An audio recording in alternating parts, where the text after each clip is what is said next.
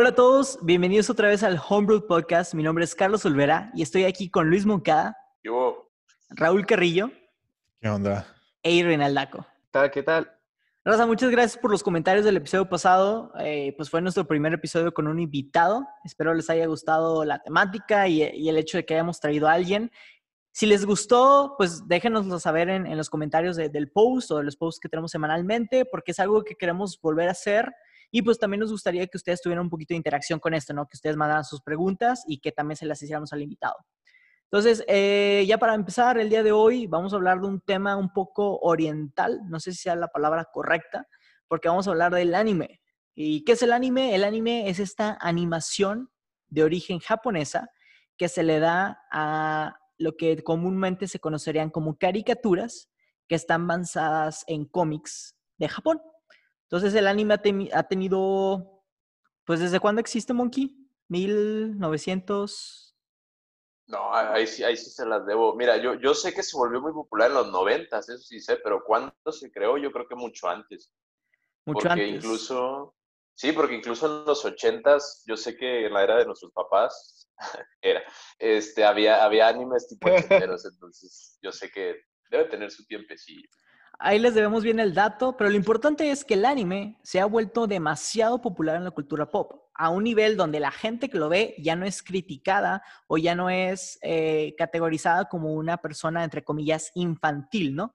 Entonces, para empezar este tema, una pregunta bien sencilla sería, ¿cuál fue el primer anime que vieron y quién se los introdujo a verlo?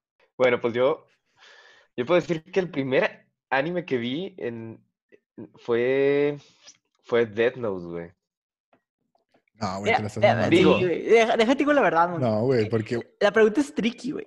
Porque te aseguro que el primer anime que viste o fue Pokémon, o fue Ah, claro, Sakura, claro. No, o no, fue no, o sea, a, a eso es, Dragon e- Ball, esa güey, era la segunda parte, güey. Esa era la segunda parte de mi comentario. Sin contar a, o sea, el, el- anime que nosotros consideramos como anime de caricaturas de, de, de chiquitos, o sea, de Dragon Ball, güey, Yu-Gi-Oh!, Sakura Card Captors.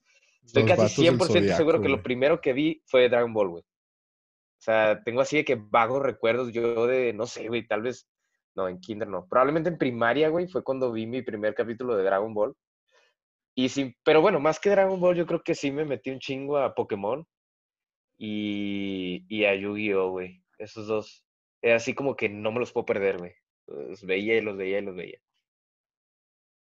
Y luego ya, así como que formalmente, el primer anime, o sea, fuera de temas de, o sea, como que un poquito más infantiles, güey, Death Note. Es, es- es algo muy interesante porque todo el mundo le pasó, bueno, no sé si todo el mundo, pero a la mayoría de las personas, sobre todo aquí en México, les pasó que veían un anime, como fue Pokémon, Dragon Ball Z, Sakura, Hamtaro, eh, Yu-Gi-Oh!, sin saber que pertenecía a un anime. O sea, ellos lo veían como cualquier caricatura porque pasaban en el Canal 5.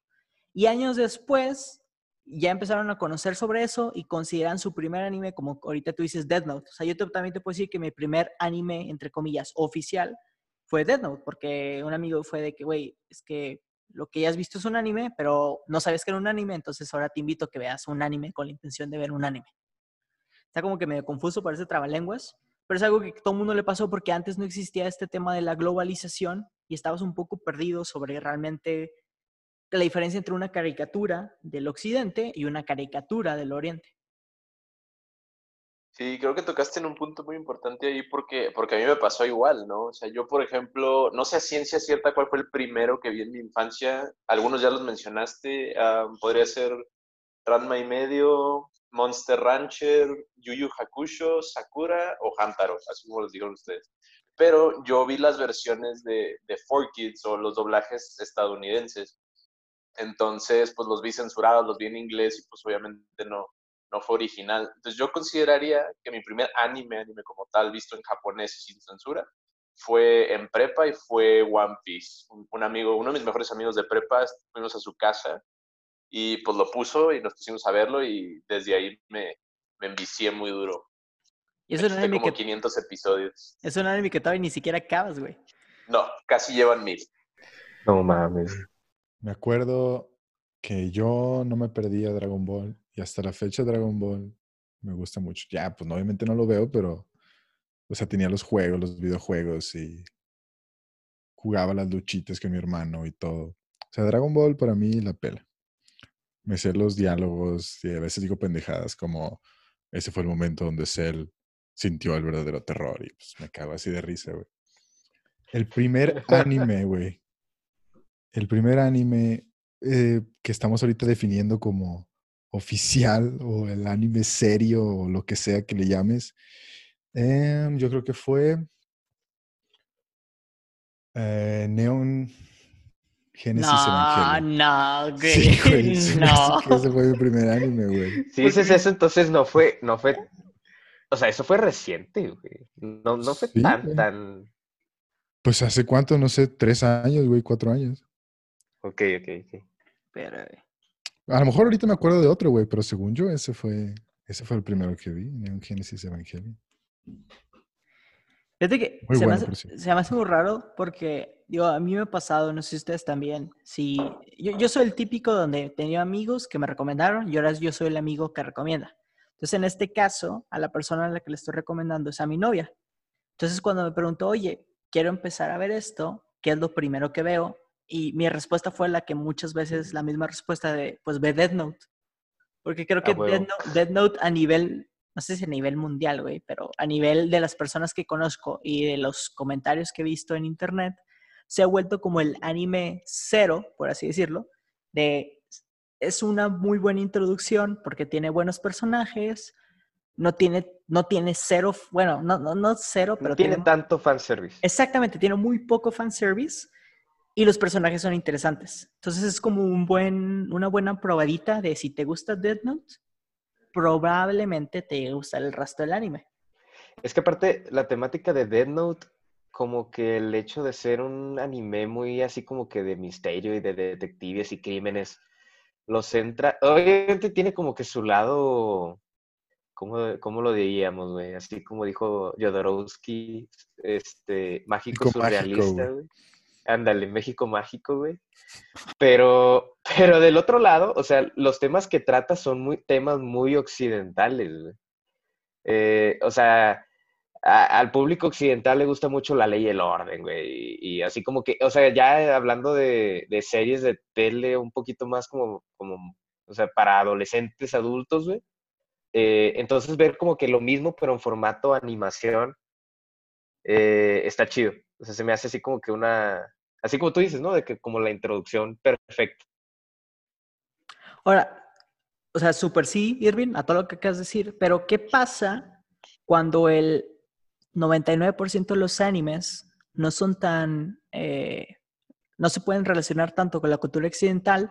Entonces, ¿qué ha pasado que ha hecho que el anime se ha vuelto tan popular en los últimos años? Pues para mí, em, bueno, estuve leyendo un poco y, y, ah, no sé, leí sobre ciertas cosas que, me tienen sentido, se hacen sentido, que tiene un atractivo como universal, o sea, a pesar de que en el aspecto cultural o en el aspecto de, la, de, de las ciudades que te presentan o del setting de la historia no sea el mismo que el tuyo por ser América, este, pues los, este, o sea, los problemas que tienen los protagonistas o sus relaciones interpersonales o las historias que tienen que ir atravesando sí pueden ser algo con lo que te puedas identificar, ¿no? Este, además, otro aspecto es que, que crece con la audiencia, o sea, hay, hay, animes de todo para todos y hay algunos animes como One Piece que dijiste hace rato, que a lo mejor lo viste cuando tenías 6 años, tienes 25 y sigue saliendo One Piece, o sea, son animes que llevas 20 años viendo y crecen contigo y te encariñas y pues es como parte ya de tu vida, ¿no? Incluso como Dragon Ball que sigue saliendo ahorita también. Creo que algo muy importante que hay que recalcar es que mucha gente piensa que el anime es un género cuando realmente no lo es. O sea, el anime es como que otro canal. Entonces, mucha gente asocia como que anime es igual a caricatura japonesa. Y realmente el anime es otro medio, como lo serían las películas o como que serían las series. Y dentro de entretenimiento. Exactamente. Y dentro del anime ya tienes tus géneros. Entonces, como que mucha gente le saca la vuelta porque piensa que es algo infantil por el simple hecho de ser animados. Una de las razones por las que a mí, a mí me gusta y, y, y investigué de por qué es tan popular, uno, es que las historias son originales. Si se han dado cuenta, Hollywood, y lo mencionamos en el primer capítulo, ya se ha vuelto muy repetitivo. Está sacando reboots, está sacando eh, remakes o está sacando contenido inspirado en series, en caricaturas, en cómics. El anime, varios de ellos están tratando eh, historias nuevas y historias originales, entonces eso es atractivo para el usuario de ver un contenido diferente.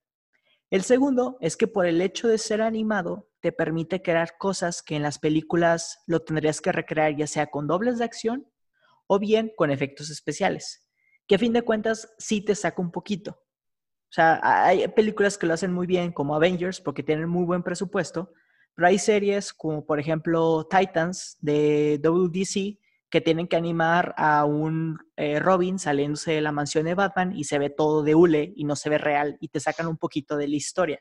El anime lo que permite es que como todo está animado, te puedes meter dentro de la trama y como que no te saca. Entonces tienes como que más libertad para contar historias, sobre todo el género de shonen, que es conocido shonen para los que no sepan, es el género de anime que trata de peleas, tipo Dragon Ball Z, Naruto, eh, Hunter x Hunter, My Hero Academia, etcétera.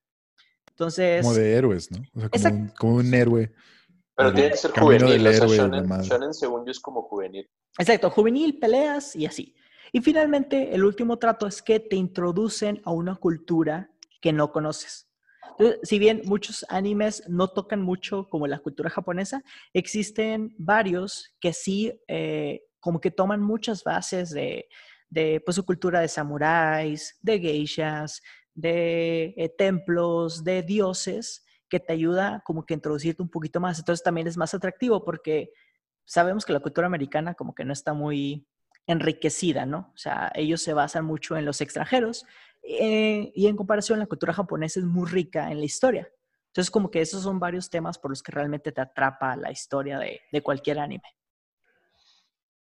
Así como tú lo dijiste, es un mundo totalmente diferente a lo que nosotros estamos impuestos, güey.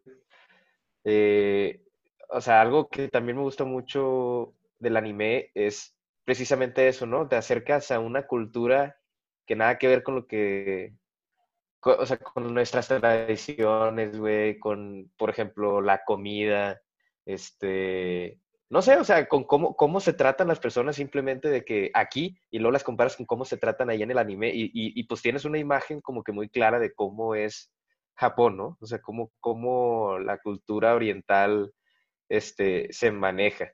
Eh, o sea, por ejemplo, no sé, o sea, cómo tratan a, allá, o sea, en la escuela, este, entre alumnos o con alumno maestro, o de que los jóvenes a los ancianos, este, a sus abuelos, todo, ese rollo como que está muy, es, es, es muy diferente. Y, así como que te da un panorama muy claro. Y también algo muy importante es que Japón es de esos países que han mantenido la cultura viva. ¿A qué me refiero? Aquí en México, si bien somos un país muy rico en cultura, mucha de ella ya se basa en museos, en libros de historia, o en las pequeñas regiones dentro del país que alberga a, ponen tú, los indígenas, ¿sí? Pero realmente no vivimos la cultura, ponen tú aquí usando Saltillo o el norte, más bien como ejemplo, no tenemos mucha esa cultura mexicana. No nos pasamos el día viendo artesanías, no tenemos ninguna zona turística antigua, entonces lo único que nos podemos basar es en los libros de historia. Sin embargo, Japón día a día sí pueden vivir las tradiciones, desde lo simple como entrar a la casa sin zapatos, a comer en una mesa de manera pues sentada, no, sé cómo sea el término correcto. Entonces, como que ellos sí tienen un contacto más directo con su cultura a lo que lo tiene aquí en México.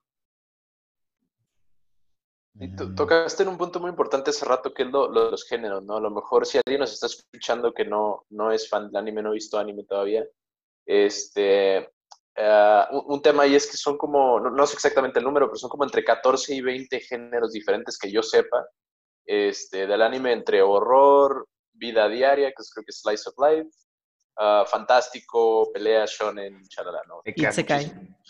El Isekai, que es el más, el más este, popular ahorita. que después a lo mejor tocamos en eso. Pero, pero sí, o sea, y a eso me refería con, hay anime de todo para todos. Y también siguiendo un poquito la idea que traías tú, yo leí una nota, no se las tengo ahorita a la mano, pero me gustó mucho cómo describió el anime como una nueva, o, sí, una nueva forma de arte en Japón. O sea, y, eso me parece excelente, porque para los japoneses, que, son muy perfeccionistas ellos en su cultura, para ellos es una forma de hacer arte, ¿no? O sea, la animación, el, el ojo del detalle, la manera en la que retratan escenarios de la vida real animados y la manera en la que retratan su propia cultura en esas animaciones, es, en sí mismo una obra de arte, viva realmente, como dices tú, porque pues, a la gente le toca experimentarlo de primera mano en su televisor, ¿no? Y no es de manera de sátira ni de burla ni nada, o sea, realmente es una pieza muy bien hecha, ¿no? En ciertos años, como Estudio Ghibli, por ejemplo. Ah, justo ahí, justo acabas de tú mencionar al Estudio Ghibli. Y nada más quisiera yo hacer la aclaración de, cuando pensamos en anime, solamente estamos pensando en cuál sería la característica del anime, que es, eh, no sé, pues una animación. ¿Eso es lo que le daría la característica del anime o, o es algo seriado? creo, creo, que la, el significado es una animación hecha de manera tradicional, o sea, a mano o en computadora, de origen japonés. No importa si es seriado como un TV show o si es una película como Estudio Ghibli. No, no importa. ok, muy bien.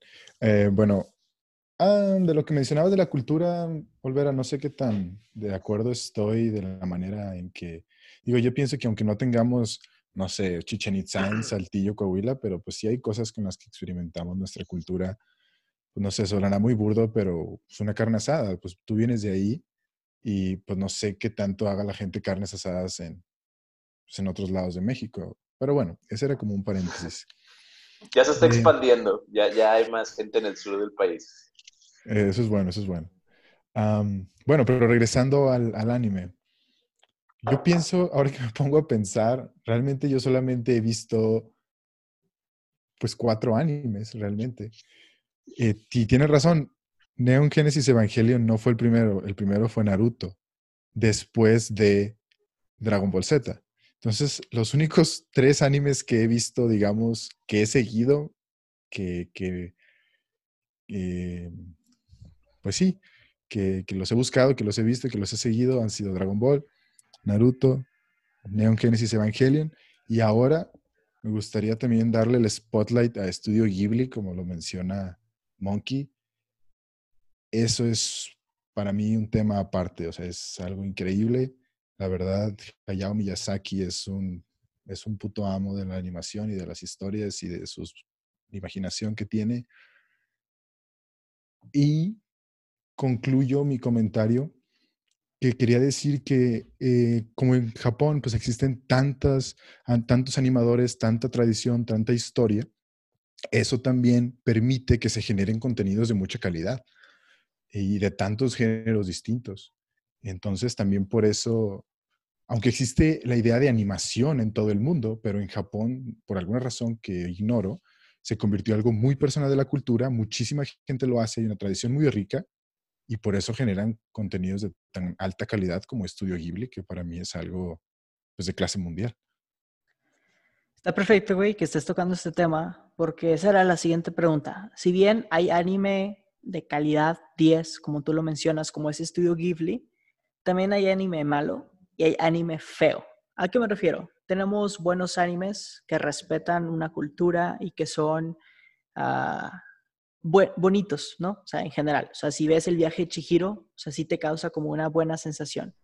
Tienes animes malos que se basan en tropes o clichés que ya otros lo han tocado, como el protagonista de Shonen, que es más fuerte que los demás y al final siempre va a terminar ganando, o que tiene los típicos looks, ¿no? De que es un chavo, entre comillas, guapo. Digo, digo entre comillas porque sigue siendo una caricatura, gente, no se enamoren de dibujos animados.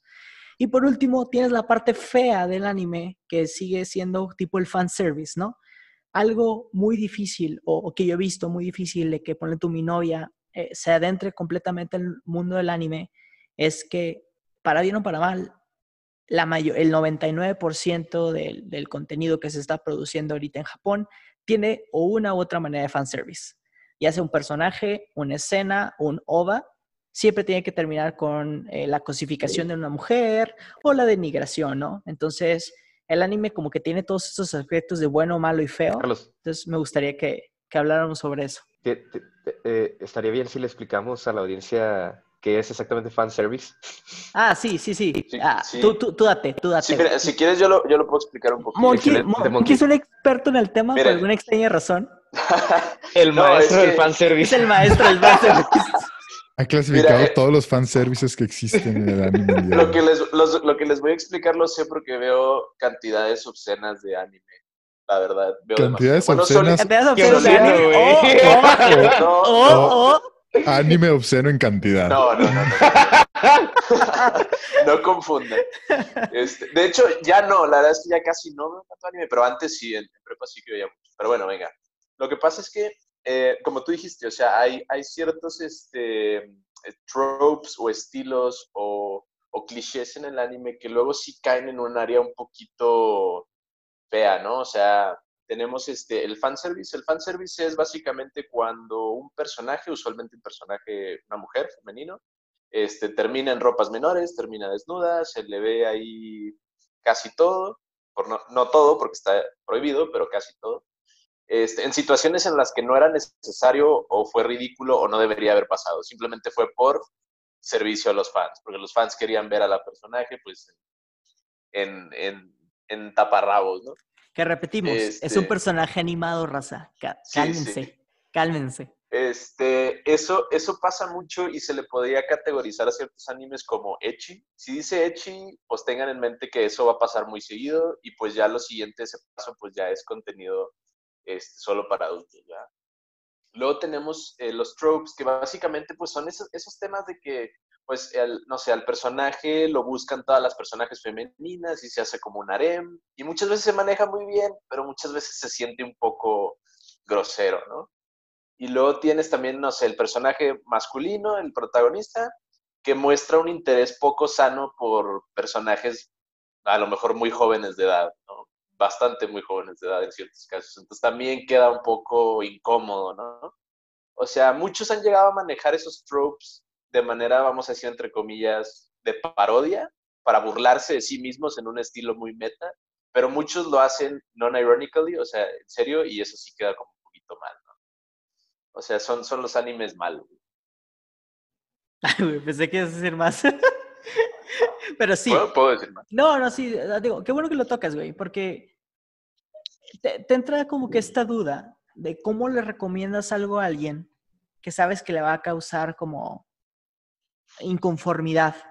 Bueno, tú puedes recomendar Naruto, que es un shonen que le ha gustado a mucha gente, pero sabes que tiene ciertas escenas, ciertos comentarios que pues no pueden ser agradables, o sea, que no son agradables, ¿sí? Porque toman a una, a una personaje, como tú dices, femenina y se burlan de los atributos que ellos mismos le hicieron. Entonces entras como que en esta duda de, güey, ¿cómo le puedo recomendar? O sea, ¿cómo, cómo le puedes decir a alguien, es un muy buen anime, solo ignora esto? Si no puedes ignorar eso. Claro. Yo, yo lo que me gustaría comentar es, bueno, hasta qué punto el anime se ha constituido precisamente por este fanservice o hasta qué punto pues es algo cultural que pues no es propio del anime. No sé ustedes qué piensen. O sea, ¿será algo que es algo culturalmente más como generalizado en una sociedad que vivimos en una sociedad de fanservice o es algo propio del anime? Yo, yo lo que he observado en algunos este, documentales sobre Japón es que ellos tienen un problema muy serio con la juventud. O sea, el- sus jóvenes, cuenta, no me acuerdo el término en japonés, pero son reclusos. O sea, son gente que no sale a ningún lado, que se queda encerrada en su casa todo el día. Otakus. Y pues sí, ajá, como, sí, como otaku. En, en realidad el, el término otaku en Japón es muy malo porque eres como un recluso, como un introvertido extremo, ¿no? Y son gente que no tiene relaciones de pareja y no, no se casa y no tiene hijos y, y no se relaciona con gente de verdad. Y entonces son gente que empieza a tener, como dijo Olver hace rato, relaciones poco sanas con personajes 2D y entonces empiezan a buscar como que ese release eh, afectivo o sexual en ese caso con los personajes que ven en la tele o en la computadora y pues ahí es donde ya entras en ese tema de, de que quieren ver esas cosas y pues los estudios les dan su, su lugar, pero pues, no sé, es para vender, pero es un poquillo incómodo. Porque te puedo decir, Irving me recomendó la serie de Gurren Lagann, el anime Gurren Lagann, que es un muy buen anime. Excelente, cabrón. El problema es que durante la primera temporada, vamos a llamarlo así, cuando todavía son jóvenes, Uh, está plagadísimo de fanservice. está plagadísimo, güey. Entonces, pero la segunda parte ya casi no lo trata.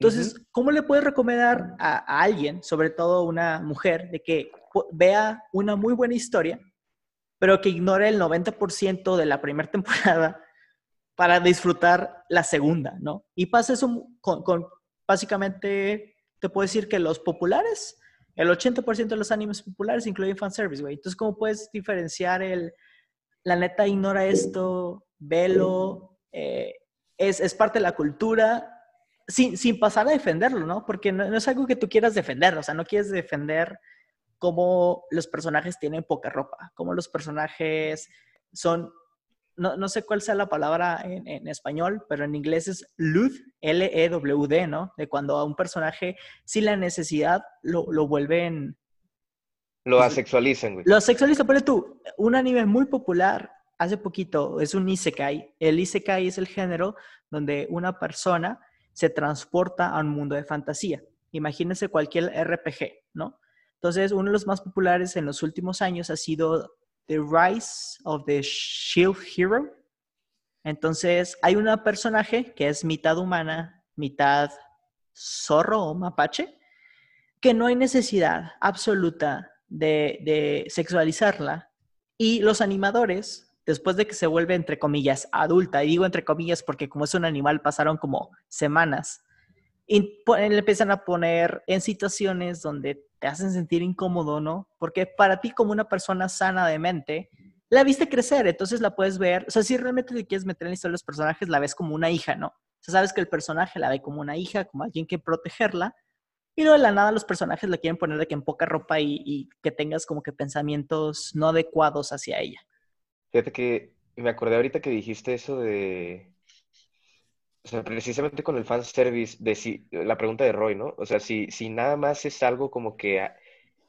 eh, que podemos categorizar en el anime o si lo podemos categorizar en otras partes. Pero, por ejemplo, es, es la misma pregunta que, por ejemplo, cuando le recomiendas a alguien ver Game of Thrones. Game of Thrones es una serie, o sea, es un live action, este, tienes actores, este, o sea, actuando de manera real, así en vivo. Y es una muy buena serie, pero pasa lo mismo que pasó, o sea, que cuando tú la recomiendas, la gente va a ver la primera temporada y te va a decir, güey, esto es porno. De que esto es sangre, porno y, y ya. Pero, o sea, tú les dices, es que, se, o sea, es la primera temporada, o sea, eh, como que fue un recurso que en ese entonces utilizaron lo, o sea, el estudio como para... Pues es que la gente al final es morbosa, güey. Entonces, este, tú le estás dando a la gente así como que de que, bueno, mira, aquí está todo, apantállate con todo lo que te traigo. Este, y, por arte de curiosidad la raza lo va a ver. Entonces, ahí ya captaste su atención y luego ya, este, o sea, e- esa fue como una transición, ¿no? Que nosotros vimos en Game of Thrones. O sea, al, al paso de las temporadas fue disminuyendo todo ese fanservice, todas esas este, escenas de violencia, escenas de... Bueno, la violencia no tanto, pero sí las escenas sexuales. Este, y se empezaron a concentrar cada vez más en la trama, ¿no? O sea, ya en el plot. Siento yo que fue el mismo caso como para Gurren Lagann, güey. O sea, que... eh, o sea, estás atrayendo como la, a la audiencia, tu audiencia objetivo, que en este caso son los adolescentes, este, pubertos, digo, estás ahí como que en el cambio de, ah, la ver. Entonces, este, meten como que toda esa, toda esa temática y luego les das, o sea, pero los, los vas metiendo cada vez más en el plot y al final, este, te deja un muy buen sabor de boca porque la historia, o sea, te das cuenta de que Focus es una historia súper original y tiene un final súper chingón y eh, eh, es este, no sé, digo, no, no sé si este, alguno de ustedes, bueno, eh, Monkey, ¿tú ya la viste? Gurren Lagann, no, no, todavía no. Este, o sea, sí es, sí es como que, para mí sí es uno de mis animes top notch porque te, literalmente, a- a- o sea, yo veía los comentarios de gente que, que daban reviews acerca de ese anime, así como que, que lo vieron por primera vez, y mucha gente pone comentarios así como que, güey, yo estaba en depresión y tu pinche anime me sacó de la depresión. Porque tiene O un sea- mensaje muy, muy bonito que, que si te sientes como una persona insegura, tiene una frase muy famosa que es, no creas en ti si no quieres. Cree en mí que cree en ti. Entonces te da, te da cosas de amistad, de hermandad. Hermandad, teamwork, este, trabajar duro, güey, por los objetivos. O sea, es- está muy completo, la verdad, está- por, eso, por eso me gustó. Dejando de lado el fanservice. Es un buen punto, porque hemos estado hablando de los tropes malos, o sea, del lado malo oscuro del anime, y, y no, y no dijimos nada de los tropes buenos, ¿no? Que tienen muchos mensajes muy positivos. O sea, yo, creo que sí hay animes que tratan, y es otro, otro aspecto del, atractivo universal, o sea, trata temas eh, emocionales, psicológicos, de la amistad, sociales, o sea, son, temas que, te pueden ayudar incluso en tu, en tu vida diaria, dependiendo si, de cómo tomes el mensaje, ¿no? Y algo que puedes decir, es que ponle tu Hollywood se ha vuelto muy, no, Hollywood como general, pero la, la- el contenido occidental se ha vuelto muy miedoso cuando quiere representar algo. ¿A qué me refiero? Final de temporada de La leyenda de Korra, Nickelodeon tuvo mucho miedo de mostrar un beso lésbico en escena, ¿sí? Por el otro lado, Japón no tiene miedo que si bien también ha representado cosas muy malas, como hablando de, de pedofilia y rape, eh, también ha- ha- no ha tenido miedo de mostrar problemas de ansiedad, de depresión, de falta de amigos. Son una película muy, muy buena, puede ser a Silent Voice, que habla de, de una chava que, que es muda, ¿no? Entonces, Ja- Japón sí se atreve a, a tocar temas sensibles en la sociedad, ¿no? Para bien o para mal. Sí se atreve a decir. Entonces, la, la pregunta que yo te voy a hacer es, ¿qué temas vuelven a un anime popular? O sea, ¿cómo un anime sí se puede volar, volver popular? ¿Qué características tiene?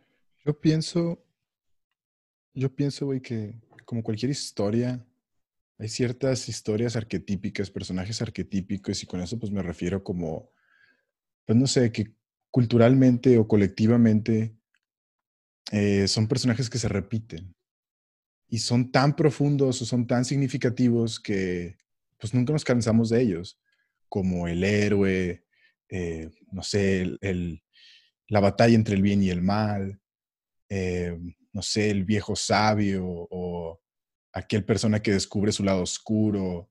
No sé, los ves repetidos constantemente en anime, en Avengers, en películas, en novelas, en todo eso. Entonces, lo primero que iba a decir es que si un anime logra darle un, un refresh a esa idea arquetípica, no sé, por ejemplo, Shrek, que es, no es un anime, pero es una animación y es el típico... Eh, A lo que voy es que es el tip, la típica historia del héroe, pero lo hace de una manera fresh.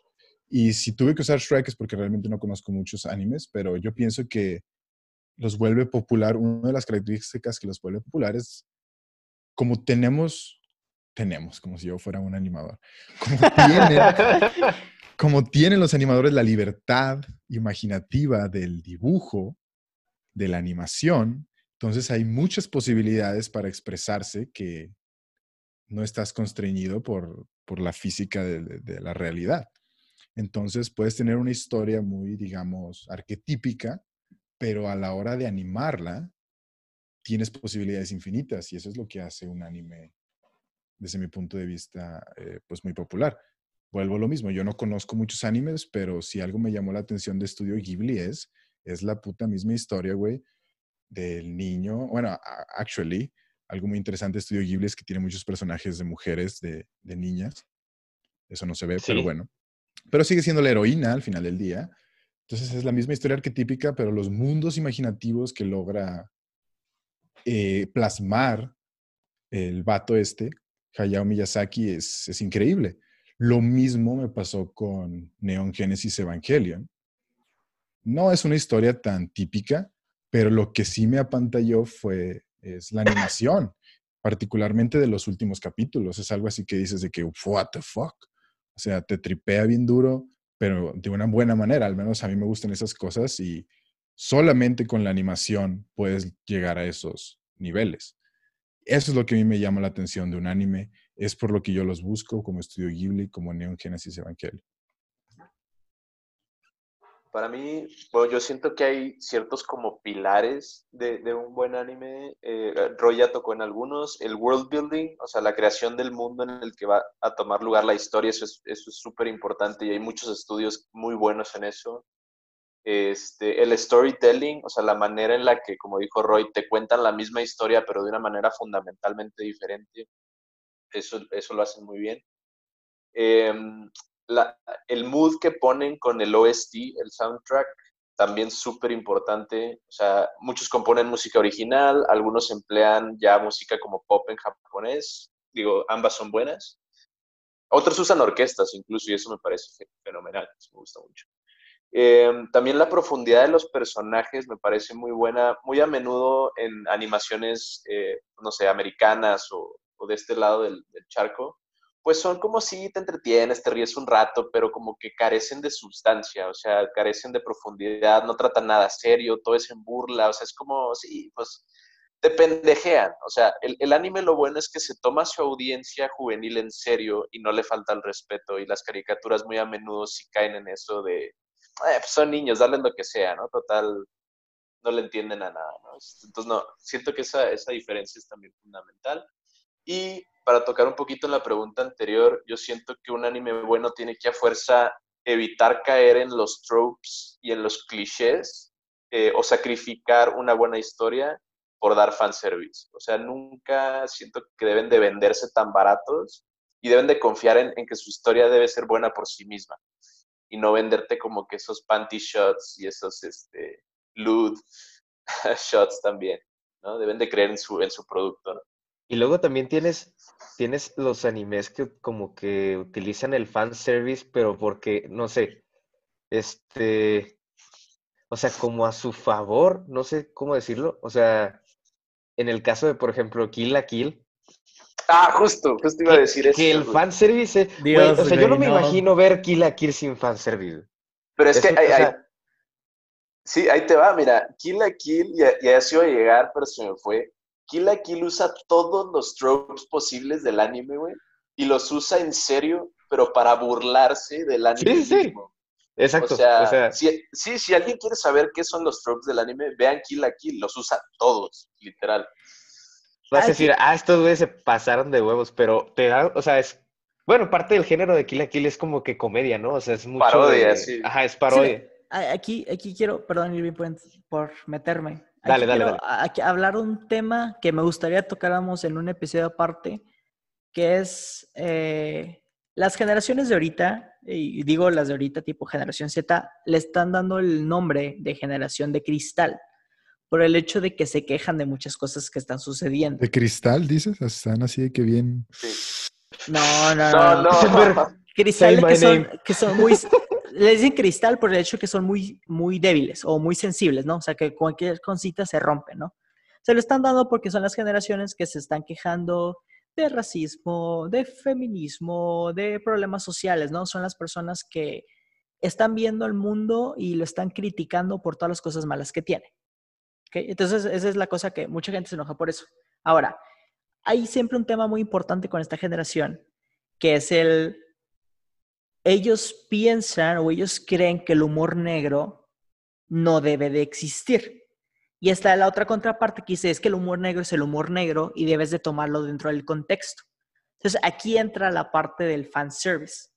Si bien es algo, ponle tú, sobre todo en el hecho de Kill la Kill, está hecho, como dice Monkey, para burlarse. Entonces, la idea es que tú lo tomes dentro de ese contexto y no te lo tomes personal porque el hecho está en burlarse de cómo los demás lo hacen. Entonces digo, entres en una controversia muy grande de qué es lo que realmente debes de hacer. ¿Debes de tolerarlo porque se está burlando o debes de criticarlo? ¿Cómo es el humor negro? Muchos comediantes han tenido un problema con esta nueva generación porque ellos siempre han sido personas, comediantes con humor negro. Sin embargo, el humor negro ya no está como que quedando tanto. Lo mismo pasa con el fanservice. Si bien Kill la Kill cuando salió en el 2000 y Garras, no estaba como que tan presente todo este movimiento de, oye, te vamos a criticar por lo que está mal, pero tú ahorita no puedes recomendarle casi a nadie que viera Kill la Kill, porque pues van a pensar que eres cierto tipo de persona que realmente no eres. O sea, igual en el momento que tú lo viste cuando salió, los temas estos de, de fanservice y así no eran tan fuertes como ahorita. Entonces, digo, e, el anime se ha vuelto como que un medio muy complicado de tratar. Porque es, güey, ¿cómo le recomiendas a alguien Kill la Kill que tiene escenas muy buenas de acción? Pero, pero en las escenas de acción tienes a dos chavas casi completamente desnudas peleando. ¿Sabes? Es como que, güey, ¿cómo, cómo, puedes recomendar eso a alguien? De, güey, es que son dos chavas que están básicamente ropa interior, peleando con dos partes de una tijera para salvar el mundo, para salvar el mundo de la moda, ¿sabes? Esto no es broma, o sea, en realidad con eso, si, son, si son tijerazos y no, no es chiste, güey. Mira, güey, escuchas lo que te acabo de decir, ¿no? Y es de pensar, güey, de que están hablando estos idiotas. El anime es infantil. Y, y viene otra pregunta que fue la que tocamos al inicio. Güey, el anime no es infantil. Te puedes agarrar animes, por ejemplo... Ay, güey, ayúdenme. Hay uno muy bueno que se me olvida el oh. nombre, que trata de un, una persona de la mafia japonesa que adopta a una niña que llega de, del espacio. Está medio rara la trama, pero está muy, está muy wholesome porque trata temas de familia, de mafia japonesa y no se adentra, o sea, maneja los temas familia, maneja los temas de mafia y dentro mete la comedia. Entonces, pues, puedes verlo y sentir como un poco de relief al tocarlo. Eh, me acaban de recomendar uno, que la neta olvidé el nombre, pero trata de un chavo que está viviendo temas de depresión y así, ¿no? Entonces, si pones en contexto, sí puedes encontrar los animes tipo infantiles, como sería Pokémon, si lo quieres llamar así, o sea, Pokémon es un anime infantil, está targeteado a, personas jóvenes por, por, lo que se trata, ¿no? O sea, se trata de estos personajes bonitos, animales, eh, modificados, si lo quieres llamar así, de un personaje juvenil que tiene unos 10, 11 años, que no ha envejecido en los últimos como 25 años. Y por el otro lado tiene animes como Attack on Titan, donde en el primer episodio ves gráficamente como un titán se come a la mamá del personaje principal, güey y tienes como que toda la escena explícita. Entonces llegas a un tema de, güey, ¿el anime realmente es infantil? Yo, diría ahí, sí, como dices tú, o sea, obviamente hay sí ciertos animes que son casi en la misma línea que tu típica caricatura normal que todos conocemos, tipo Pokémon, fue un, ejemplo perfecto, o Los Padrinos Mágicos, ¿has de cuenta? Pero también sí del otro lado de la, de la línea tienes animes que están demasiado fucked up para, incluso para un adulto, güey. O sea, yo te diría, no sé, güey. hay uno de unas cucarachas, ¿no? Gigantes, ¿cómo se llama ese? Uh, se me fue el nombre, pero ese no lo he visto. Pero vi, vi, memes, vi memes. Atacón de Kafka. Atacón de Kafka. no me acuerdo, no me acuerdo cómo se llama, después este, les traigo el nombre. Pero no, uno que yo sí vi y que sí sé que está bien messed up es el de Elfen Light, güey. Elfen Light no se lo recomendaría absolutamente a nadie, güey, ni a un adulto, güey, nadie. O sea, nadie debería ver eso porque está muy fuerte. O sea, objeción, güey. Vamos a verlo. Es que el fin de semana lo ponemos.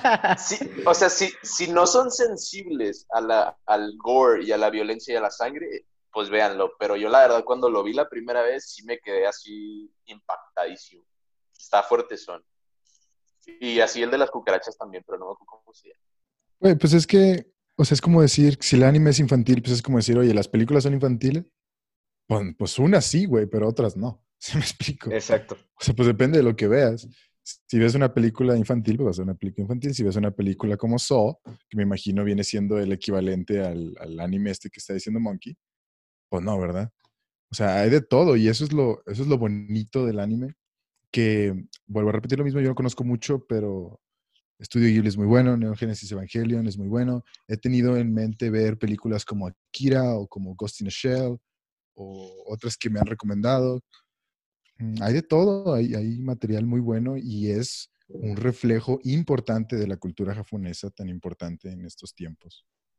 De que eh, entramos en un problema aquí, o no sé si, si el problema es la palabra correcta, pero es algo que tratamos en el tema de videojuegos, que normalmente en general, las personas que consumen este tipo de contenido sus habilidades sociales no son las más óptimas para la, lo que estamos acostumbrados. Entonces, es gente que normalmente no tiene muchas habilidades sociales. Entonces, cuando estas personas intentan desarrollarse en lo que nosotros consideramos, entre comillas, normalidad, ocasiona que este tipo de contenido sea visto como algo malo. Sobre todo porque estas personas, como mencionó Monkey, pueden ser personas que no tengan una pareja, eh, no tengan la idea de casarse con alguien e idolatren a personajes animados compren películas, que eh, películas, perdón, compren ah, almohadas que tienen un personaje poco vestido de esta personaje femenina. Entonces la gente obviamente siempre voltea a ver a lo malo de, lo que es el anime y es, es la apariencia que se dan. Y honestamente eres tú contra todas las noticias malas, no puedes o batallas mucho para hacer que alguien eh, se introduzca a este mundo porque piensa que todo se trata de esto, ¿no? De personajes femeninos que están hechos en almohadas para que te acuestes con ellos, de personas antisociales, de personas que están intentando ser kamehamehas en la universidad, ¿no? O corriendo como Naruto. Entonces, es... Naruto eh, Running. El Naruto Running, güey. Entonces, es, es como que difícil vender, o sea, decirle, imagínate, güey, que ves un vato corriendo ¿no? Como, fue cuando intentaron invadir el área 51, hubo un güey que estuvo corriendo como Naruto, ¿no? Y alguien que no conoce mucho el anime dice, güey, ¿qué está haciendo? Dices, ah, está corriendo como el personaje de una caricatura japonesa. Y la persona dice, ah, no quiero ver eso. Y, güey, vas a batallar mucho en convencerlo porque acabas de ver una persona en sus treinta y tantos años corriendo detrás de un reportero, corriendo como Naruto, para invadir una base militar estadounidense.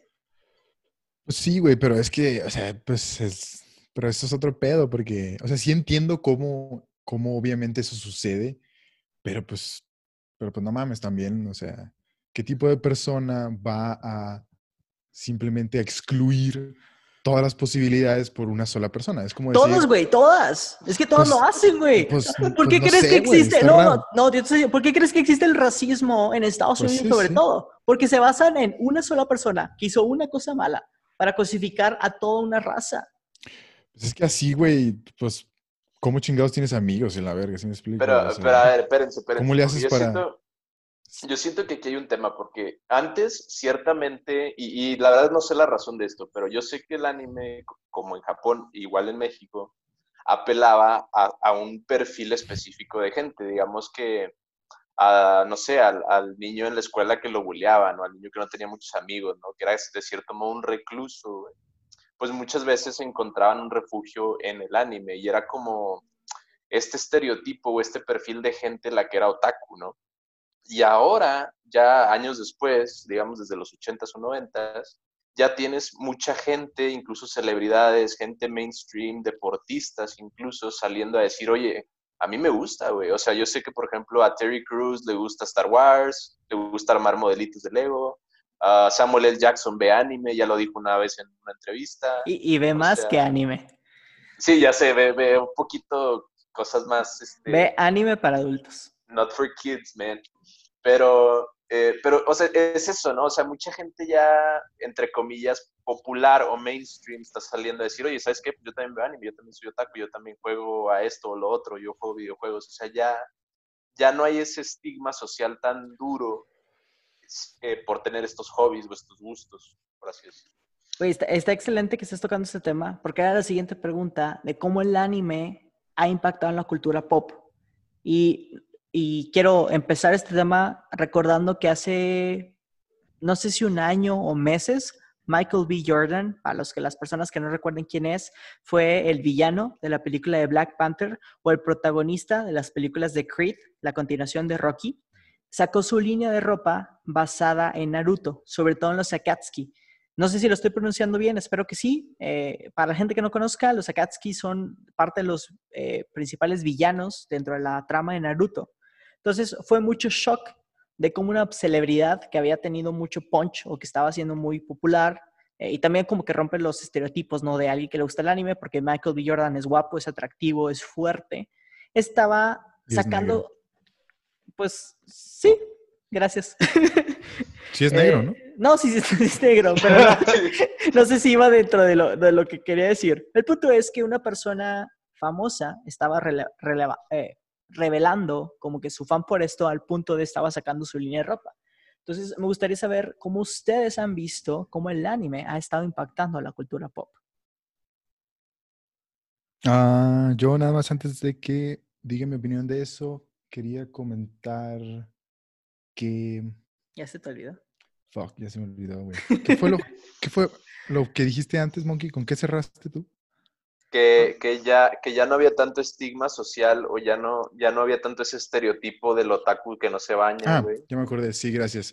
Que pues obviamente hay una diferencia entre jugar videojuegos y ser un gamer, o ver anime o ser, y ser un otaku, o que te guste Star Wars y ser, pues no sé cuál sería el equivalente, pero un Geek, geek, no un sé, geek. me imagino. Y pues también es lo mismo, es diferente que ver, pues bueno, a esto voy, ¿no?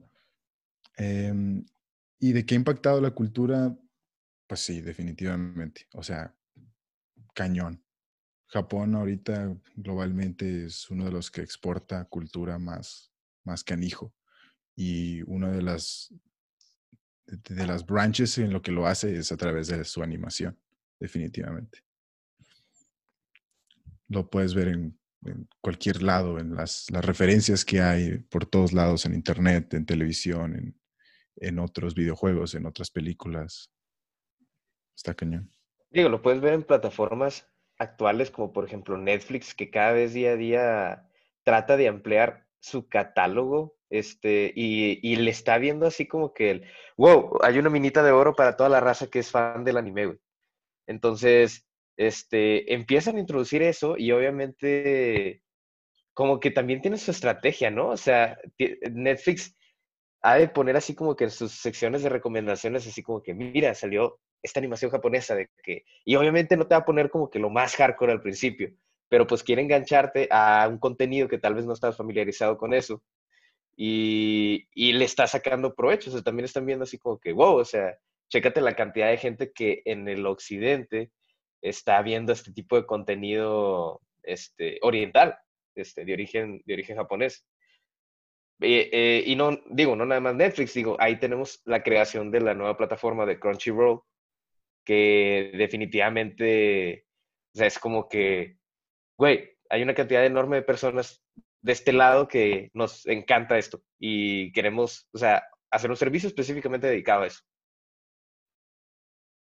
Incluyendo cosas como el doblaje, este, doblaje de calidad, o sea, ya estás, que le meten mucha producción prácticamente, o sea, atraerlos y adaptarlos para su, su, digamos, como que su versión, no sé, en América o en Europa. Iba a decir rápidamente que hace unos años que salió el nuevo Dragon Ball, pues todo el hype que hubo y estaban los cines llenos y un verbo Ah, de raza cines, sí, pensando en eso, güey. O sea, películas de anime como Dragon Ball saliendo en los cines y un vergazo de gente ahí esperando la película. Pues ahí es donde te das cuenta de uno de los alcances que puede tener. ¿Hablas Eh, de, ni vi, pero bueno, la película es. ¿Hablas de Dragon Ball, la película animada, o Dragon Ball, la película que hizo Estados Unidos? Live No, no. No, no, no. No, la Carlos.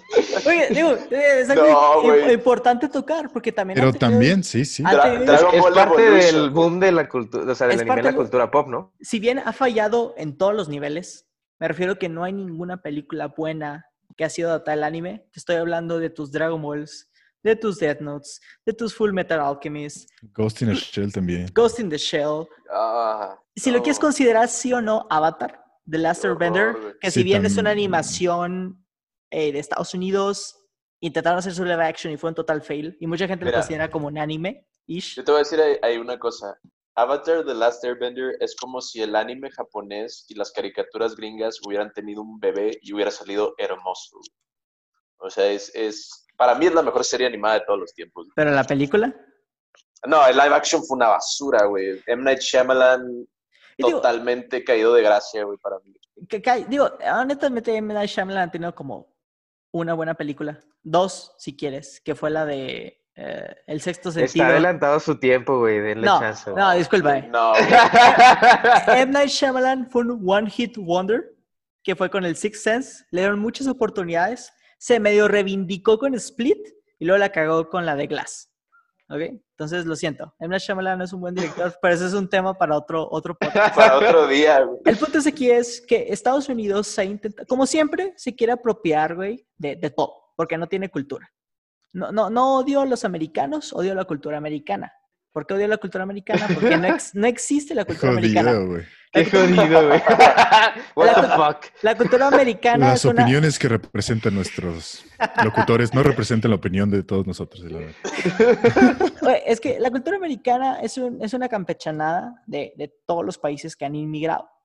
Entonces, Estados Unidos siempre ha estado, como lo mencioné al inicio, ¿no? No tienen muchas ideas originales, están intentando hacerse ricos con ideas de alguien más. De ahí salen las, películas inspiradas en el anime japonés. Repito, Dragon Ball Z, Ghost in the Shell, bla, bla, bla, bla, bla. Entonces, es otro impacto que han tenido y no han tenido success. ¿Por qué? Porque Estados Unidos sigue creyendo que es el centro del planeta y olvida que lo que hace popular un anime es dónde está ubicado los personajes que lo conforman. Si tú intentas adaptar Death Note con un personaje, creo que es Seattle la película, ¿sí? Americano, que no tiene nada que ver con Light Yagami. Para los que no han visto Death Note, Light Yagami es una persona súper inteligente, creo que está en prepa, eh, muy guapo y muy... Como un erudito, haz de cuenta. Exactamente. Y cuando lo representan en la película, la primera escena que tiene con el demonio es un güey que se la pasa gritando como, como una persona sin cedo valen- valentía, ¿no? Entonces como que pierde mucho detachment del personaje. Y si bien yo estoy a favor de crear nuevas historias con nuevos personajes, Estados Unidos no lo está haciendo de la manera correcta. O sea, no agarra la esencia del personaje y, le cambia varios sentidos, sino que agarra el personaje, solo mantiene el nombre y cambia todo lo demás. Y no mantiene parte de lo que lo hace popular. Por eso siento que las películas americanas adaptadas no han tenido impacto en la cultura pop, porque la gente se enamora eh, y, de todos los sentidos, de manera romántica o de manera aspiracional de ciertos personajes.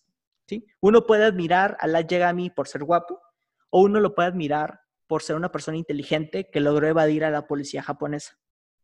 Uno quiere a Naruto porque es un personaje que empezó desde cero, que nadie lo quería, es, el típico historia de underdog, ¿no? Entonces te llegas a identificar con él porque es una persona que a pesar de que ha tenido todo en contra, sigue siendo alguien que quiere tener amigos, que tiene unos valores, que, que, quiere llegar a ser, que tiene un objetivo en la vida, ¿no?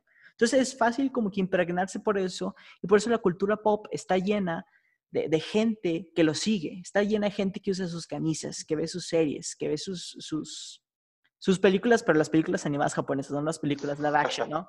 Es gente que todavía corre como Naruto, que la neta no me importa si tienes 50 años y crees que vas a convertirte en Hokage, güey. La neta, tú, tú sé tú, güey. O sea, tú inspírate por estas historias originales. Es, es, es parte de la magia que, que trae la cultura pop, de la globalización, que todos Sí. pueden agarrar. Si, si tú no te sientes representado por, por personajes de tu país, por ejemplo, aquí en México, no me puedes, o sea, en lo personal yo no me siento representado por ningún personaje mexicano, ya sea Cantinflas, de los más, más antiguos, eh, San- el Santo tampoco me he identificado, los más nuevos como eh, Javi, eh, Javi no sé qué, el de nosotros los nobles, ¿sí? Javi Noble. Javi Noble. gracias. Ah, olvidé, olvidé el, el nombre, gracias. Está padre el hecho de que te puedas eh, identificar con personajes que no sean tuyos. Es parte de lo que hace la cultura pop, la globalización, güey. Es parte de, si en mi país no quieren representar la persona que soy, puedo buscar en otros lados lo que quiero llegar a ser. Fíjate que ese, es un punto muy importante en el toque aspiracional que dijiste. O sea, yo, yo considero, y es algo que yo he observado, esto sí no lo investigué, que muchos, este, gente joven, millennials sobre todo, este, se identifican, por ejemplo, con Goku. O sea, la, la masculinidad en, en su vida puede ser como identificada con Goku. Es ese personaje, pues, fuerte, ¿no? Es ese personaje masculino con el, con el que quisieras ser o como con quien te quieres identificar. Y, es parte de, pues, de ese mito, ¿no?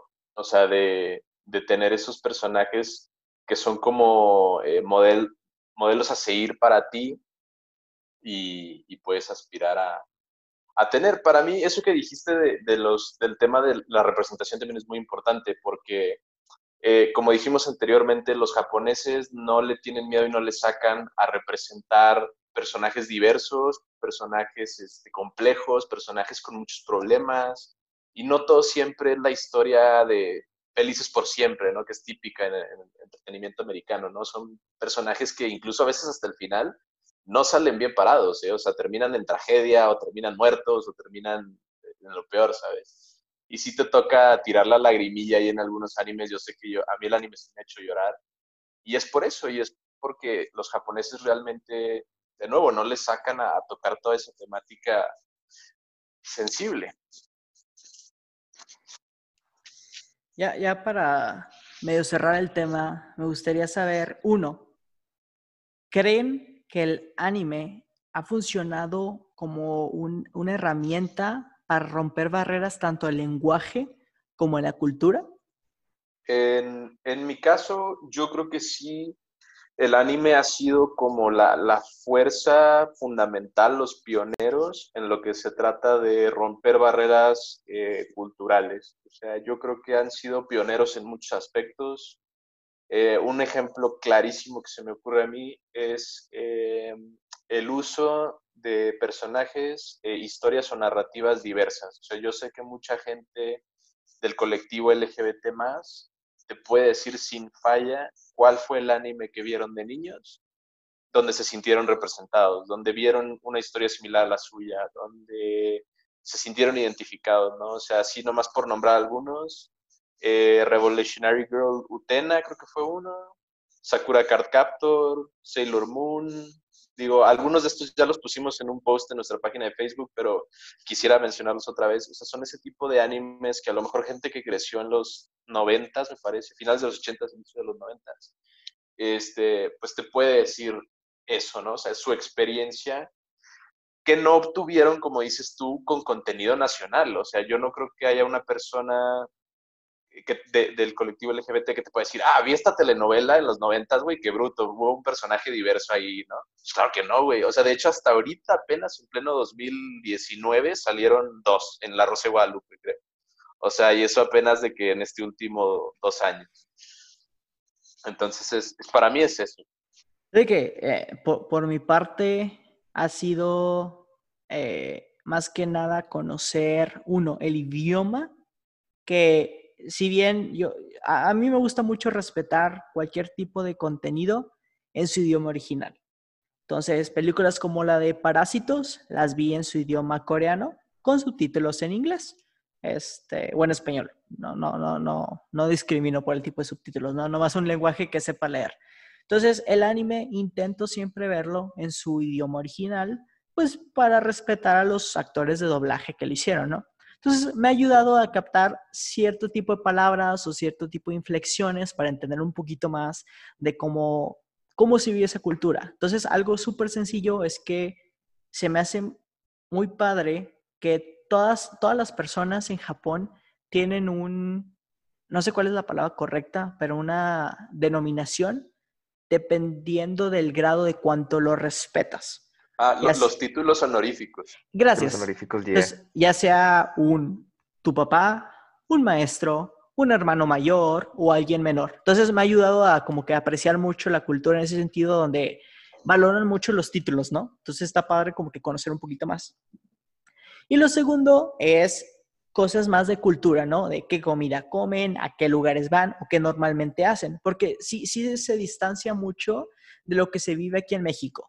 Por ejemplo, los animes enfocados en la vida de preparatoria o de eh, secundaria, universidad, tienen como una rutina muy similar. Se, se, enfocan en las clases y luego tienen siempre actividades extracurriculares que las hacen con sus amigos.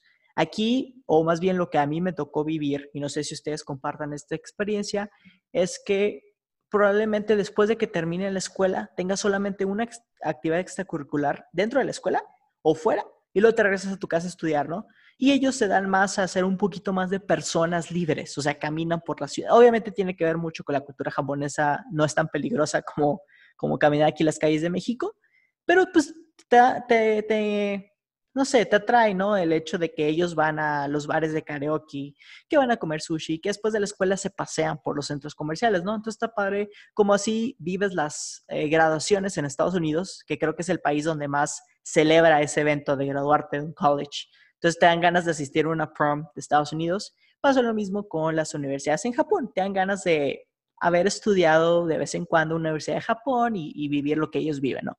Entonces, así me ha ayudado más un poquito a aceptar la cultura japonesa y, eh, y, respetarla, a final de cuentas. Siento que es una buena herramienta, este, pues es que prácticamente es el contenido más famoso, ¿no? Que ha exportado Japón, o sea, en términos de globalización, internacionalización. Entonces, definitivamente para las personas que quieran aprender japonés, ya sea para, no sé, planes de futuro, involucrando trabajo, este, algún objetivo, alguna meta que tengas, es como que un most. O sea, te va a ayudar mucho como que ver anime en ese sentido. Por ejemplo, a, mí que, o sea, aparte de introducirme al mundo del anime y de conocer a Japón, a su cultura a través de, ese tipo de entretenimiento, eh, siempre como que desde chiquito he sido así como que, güey, quiero ir a Japón por el tema de mi profesión. O sea, la ingeniería, la robótica, la tecnología. Japón es un, prácticamente, pues, uno, de los tops, ¿no? O sea, es este, de, de, los países como que más enfocados al desarrollo de innovación en ese sentido.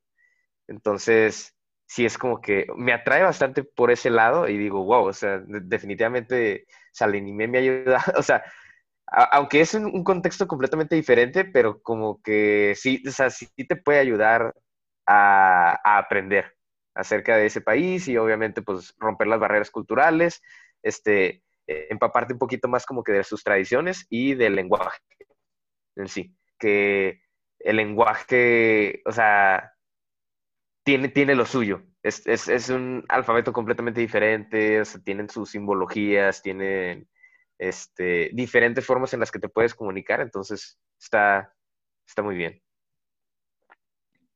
Yo en lo particular, pues siempre soy un, abogado del arte de cualquier manifestación cultural. Eh, todas las manifestaciones culturales son violentas. Todas las manifestaciones culturales, en cierto modo, porque el lenguaje es violento en sí, pero yo prefiero la violencia del arte que la violencia eh, de la guerra, ¿no?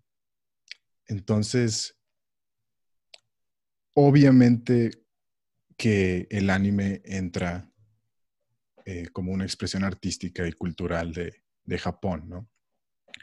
Eh, como ustedes dicen, te enseña de la comida, te enseña de los valores, te enseña incluso de los juegos. Recuerdo que en Naruto jugaban, no me acuerdo el nombre, pero es como un ajedrez, pero con tablitas. Y en aquel entonces hasta me puse a aprenderlo y todo, y está con ganas. Ahorita pues ya juego para un, para un cacahuate, ¿verdad? Pero, pero pues aprendí de eso y me ayudó a... O sea, sí, no, no me acuerdo ni el nombre, güey, pero pues todo lo que es la música, los mundos, los valores, todo eso. Mi referente cultural de Japón es un director que se llama Akira Kurosawa. Para mí siempre será un super top. Pero después de, eso sigue Hayao Miyazaki con Estudio Ghibli. Entonces, para mí están ahí en el super top de embajadores de la cultura japonesa. Nunca, desgraciadamente, he tenido la oportunidad de platicar con alguien o de conocer a alguien que sea de Japón, pero me encantaría tratar estos temas con, con alguien de por allá. Muchas gracias, Roy. Ya para terminar el tema, no nos podemos ir o despedir sin dar nuestra recomendación sobre este género. Entonces, eh, en lo personal, durante mucho tiempo recomendaba la serie de Death Note como el contenido a ver antes de iniciar a todo esto, pero después de que a, mi novia se la recomendé y después de eso le recomendé la de Full eh, Metal Brotherhood Alchemist, cambié mi opinión porque al final le gustó más esa, entonces eh, me, baso mucho en lo que ella le guste porque es una persona especial en cuanto al contenido que, realmente aparecía. Entonces, si ustedes están eh, buscando empezar con, con este género del anime, cualquier película de estudio Ghibli, o bien si quieren ver una serie, les recomiendo la de Full Brotherhood Milk. Full Metal Alchemist Brotherhood. Gracias, esta vez sí gracias. bien, Carlos. Full Metal Alchemist Brotherhood. Eh, lo mejor de esto es que la pueden encontrar completa en Netflix, entonces no tienen que comprar una suscripción. Bueno, espero que tengan Netflix, más les vale que tengan Netflix. Este, pero no tienen que comprar Crunchyroll para verla, que es, que es lo, lo mejor. Entonces, esa es mi, mi recomendación. Madres, yo creo que mi recomendación definitivamente es, es Gurren Lagann. Tengan tampoco Gurren Lagann. Este, pero, digamos, e- esa recomendación como que no es como que muy en base de, de como para principiantes, la mera verdad. Este, si, si no han visto como que anime antes, no va a ser como que el mejor con el cual empezar. Este, Perdón, Irving, te, te voy a, a medio meterme ahí mi cucharita. dime, dime. Ah, sí, sí, ponle tú, por ejemplo, si les gustó mucho Game of Thrones, hace mucho que ustedes digan que, güey, me encanta esta historia por todo lo que abarca, no me gustó el final. Excepto la última temporada. Exacto, les recomiendo entonces que vean Attack on Titan. Porque Attack on Titan empieza así como Game of Thrones. O sea, piensas que es una serie donde solamente la gente se mata, eh, hay sexo y hay incesto, ¿no? Gurren, eh, perdón, Attack on Titan trata lo mismo. Piensas que solo es gente matando titanes y intentando sobrevivir. Pero mientras van avanzando las series, van avanzando los capítulos, te das cuenta que la serie abarca mucho más que eso y hay mucha historia dentro que poquito a poquito vas descubriendo. Entonces es un, eh, una serie que está construida sobre una historia muy, muy rica. Entonces también es una serie muy, muy recomendable una vez que pasas como que el gore, porque sí es un poquito violenta. Yeah. Bueno, lo mismo en el caso de Gurren Lagann después del fanservice, pero este hay otra otra recomendación mía también, una película que vi este no sé exactamente hace cuándo, pero se llama Los Niños Lobo en español. Este no, no sé exactamente cuál es su nombre en, en, en digamos en japonés, este, cómo lo digan en japonés pero es una película animada, no es de estudio Ghibli, sin embargo la historia es, es, es, es muy bonita. Es una historia muy bonita porque en sí trata, este, trata un, un tema así como que muy familiar. Este, en en el caso de esa película en específico es como que el, una madre que tiene que criar a sus hijos eh, con ausencia del, del- padre. Este, digo, tiene como que también su twist en la historia de, de así como que un poquito mágico, ¿no? Los niños son, son este, hombres lobo en sí. Pero también, este, o sea, la, la película está muy buena porque trata, trata ese tema como del crecimiento, ¿no? O sea, de la mamá, este, eh, está sola pero criando, o sea, está sacando adelante a sus hijos y luego se da cuenta que sus hijos son especiales, o sea, que tienen ese, esa, digamos, ese toque mágico, este, pero eh, también enfrenta temas así como que el camino, ¿no? O sea, los niños crecen y conforme van creciendo es así como que, ¿qué camino quiero seguir, no? Este, y, y también el, el detachment ahí con su mamá. Bueno, tiene, tiene un chingo de temas, pero yo se la recomiendo mucho. Está, está muy buena y al final fue así como que, fuck. Y fui y abracé a mi mamá y fue de que, ah, te quiero mucho. Ay. Pero no sabemos cómo se llama, ¿verdad? Algo de los lobos. Se llaman los niños lobo, güey. Ah, ok. Está, está en, está en Netflix, ¿no? Eh, está en Netflix, creo. Así Sí, que sí. si quieren ir a verla, eh, abracen a sus mamás también. Para el Día de la Madre. Para la madre. el 10 de para el Día de mayo la ven El ahí. 10 de mayo, véanla. ¿Alguno de ustedes dos tiene warnings? Algo que no debería ver la gente. No vean la neta Kill la Kill. Ah, yo estoy en desacuerdo completamente. Yo, yo digo que usted, señor, está equivocado. Porque no puede recomendarle a, a una persona que vea Kill la Kill. La persona tiene que ver Kill la Kill porque él quiere. Tú no la puedes Ah, recomendar. claro, claro, claro. Entonces ahí está, lo que estoy diciendo está bien. Bueno, yo ya lo, como ya lo he mencionado durante todo el episodio, Estudio Ghibli me encanta. Desde que vi el viaje de Chihiro, mi vecino Totoro, el Castillo Vagabundo, la princesa Mononoke, es- está rifado ese brother, la verdad, para ancianos y fetos, o sea. Tiene de Sí. todo. Sí, o sea, si eres un feto que estás dentro del útero de tu madre y tu mamá lo está viendo, vas a salir bien mamado, güey. Está chida. Em, Muy bien. y Pues Evangelion también está buena, güey. O sea, es- está buena también. Aviéntensela. Está cortita, está mindfuck, está tripiante. Si pues se van a echar así un trip por los parajes más em, alternativos del alma humana, pues aviéntense Evangelion. También está bueno. Venga, Pues miren, yo, yo, si son completamente nuevos este asunto, mi recomendación a lo general sería investiguen bien, chequen qué categorías hay, qué les puede gustar y cuáles son como que las listas de los animes más populares y elijan uno y aviéntense de lleno. Pero si me preguntaran a lo específico, yo les diría, este, estaría de acuerdo con, con Carlos, Full Metal Alchemist Brotherhood, totalmente recomendado, es probablemente el mejor anime de la historia para algunos. Este, a nivel personal, yo les diría, vean My Hero Academia o Boku no Hero Academia, está muy padre, shonen. Y ya sea, yo creo que Fairy Tail, yo lo recomendaría muchísimo. A mucha gente no le gusta, pero a mí me encanta. Y está largo, definitivamente son como 300 y cacho capítulos. Pero si les gusta y les siguen, pues está está súper bien, la verdad.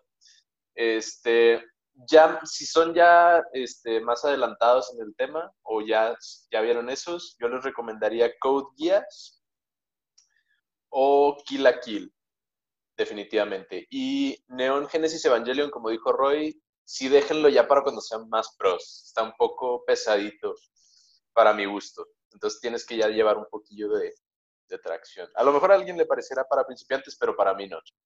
Este, warnings, no vean Elfen Live, está muy fuerte.